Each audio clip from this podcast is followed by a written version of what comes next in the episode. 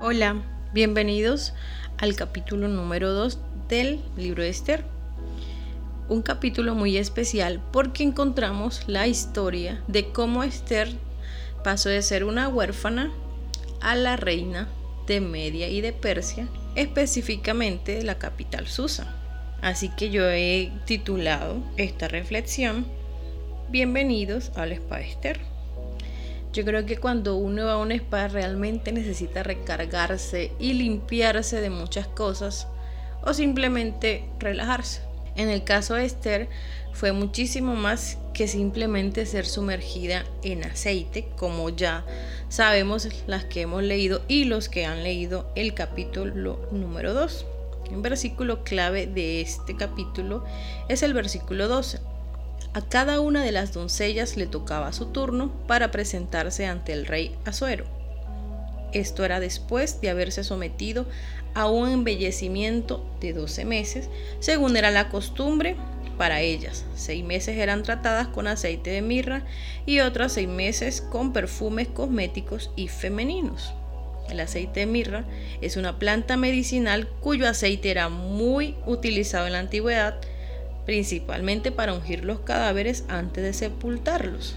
También se utilizaba para tomarse como anestésico para las personas moribundas o condenadas a muerte. Se solía mezclar con un poco de vino. La mirra es una planta y la forma de extraer la esencia es por medio de incisiones en el tronco.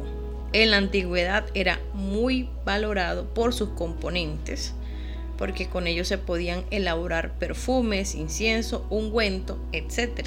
También era una de las ofrendas que los reyes magos llevaron a Jesucristo el día que nació y también fue el aceite que la mujer quebrantó delante de Jesús para ser ungido. Como sabemos, era una profecía que se estaba cumpliendo por medio de esa mujer. En el caso de Esther, ella no tenía esa preparación como las mujeres de la antigüedad, que eran mujeres muy hermosas y la cosmética en ese tiempo estaba muy avanzada para la época por el uso que tenían con los egipcios, que le daban a los perfumes, a las cremas, a los ungüentos. Esther siendo una esclava, que había nacido siendo esclava, porque hablamos que ella nació y esta historia se desarrolla entre 70 a 100 años después del exilio de Babilonia no, ella nunca había conocido la realeza, como su tío Mardoqueo, como sus padres, por lo cual su piel no tenía esas características de lozanía, de, ser tersa, como las otras mujeres de ese tiempo que se estaban todas presentando delante de Azuero.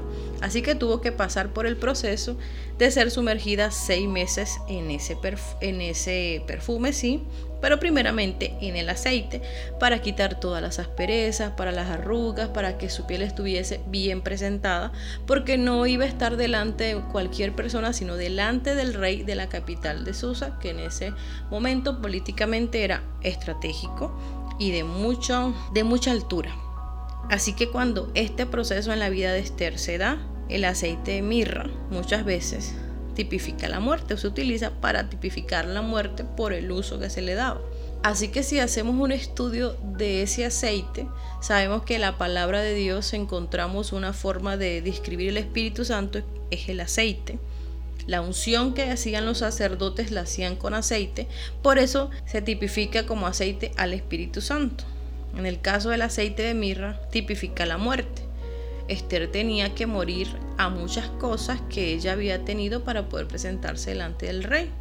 Y luego al pasar seis meses, por esos perfumes aromáticos, pues tenía un significado también, porque el perfume tipifica tres cosas importantes. Hay una palabra que significa osme, griega, que significa fragancia, olor, perfume. Otra se llama eudía, que significa buen aroma, fragancia, fragante, gratísimo olor. Y maschia, Mesías en hebreo, es el ungido y se tradujo al griego como Cristos. Hay un versículo que nos puede ayudar a entender un poco más esto. Segunda de Corintios capítulo 2, versículo 14 y 15. Mas a Dios gracias, el cual nos lleva siempre en triunfo en Cristo Jesús y por medio de nosotros manifiesta en todo lugar el olor de su conocimiento porque para Dios somos gratos en Cristo en los que se salva y en los que se pierde.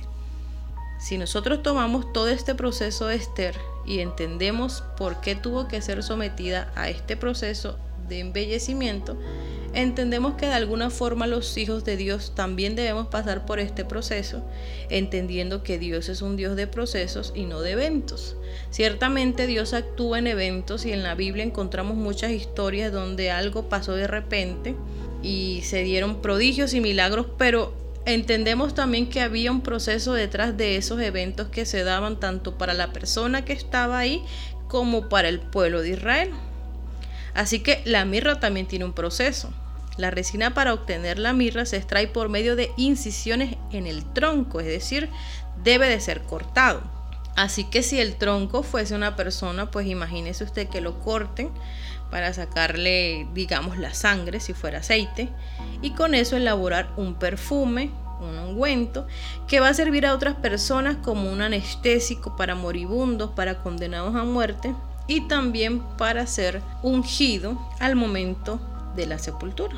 Así que cuando vemos este proceso de Esther y lo que significa lo que significó para ella y lo que en este tiempo puede significar para nosotros, recordemos que Esther era una mujer huérfana que había sido criada por Mardoqueo. Pero en ella también se cumplió la promesa del Salmo 68.5, Dios en su santo templo es padre de los huérfanos el Señor respondió a la cautividad de su pueblo y ya había muchas profecías acerca de cómo el pueblo de Israel iba a ser libertado de las distintas cautividades que tuvieron que vivir. Pero si nosotros vamos a este tiempo y reflexionamos un poco acerca de lo que nosotros estamos viviendo, nos damos cuenta que el proceso para una vida nueva empieza primero sumergiéndonos en el aceite, sumergiéndonos en el aceite del Espíritu Santo para que se destruyan para siempre las asperezas de nuestra carne y como segundo paso entendemos que la alabanza es el perfume que nos lleva a un estado de contemplación de lo que será nuestra vida eterna. Quiero compartir una frase del libro El valor de la espera de Stephanie Campos que dice, la mirra se asocia en la Biblia muchas veces con arrepentimiento y santificación o con ser apartados para Dios. Muchas veces es doloroso, pero necesario. De lo contrario, no estaríamos listos para recibir lo nuevo que puede venir para nuestra vida. Creo que tal vez el proceso de Esther debió ser agradable en el sentido de sentirse de una forma diferente, más cuidada, más arreglada. Pero cuando hablamos del espada Esther, veamos todo el pasado que ella tuvo para llegar hacia el lugar donde estaba. Por eso al inicio le decía bendecidas y quebrantadas o bendecidos y quebrantados. Son dos palabras que pareciera que no tuviesen coherencia, pero hay un libro muy hermoso que les recomiendo que se llama Las bendiciones del quebrantamiento y es donde entendemos cómo el quebrantamiento nos lleva a conocer realmente a Cristo y nos lleva a ser usados de maneras diferentes, porque nosotros hasta que no llevemos nuestra cruz, hasta que no renunciemos a nosotros mismos, no seremos capaces nunca de llegar a ser usados completamente por Dios. Ella tuvo que entregarse Esther a todo este proceso y dejar hacer todo lo que pudiesen hacer con ella. Y cuando usted lee ese capítulo, una de las cosas que se resalta más era la obediencia de Esther, era hacer caso a todo lo que le decían y dejar simplemente que lo que tenía que pasar pasara. En el caso de nosotros como hijos de Dios, en este tiempo, qué bueno sería sumergirnos en ese aceite en ese perfume aromático para poder llegar a presentarnos delante del rey. Si ella tuvo que hacerlo para presentarse delante de un rey pagano y un rey terrenal, cuanto más nosotros en este tiempo debemos de estar preparados, limpios, para presentarnos delante de la presencia de nuestro rey. Así que te dejo esta pequeña reflexión acerca del capítulo 2 de Esther y te espero en el próximo capítulo.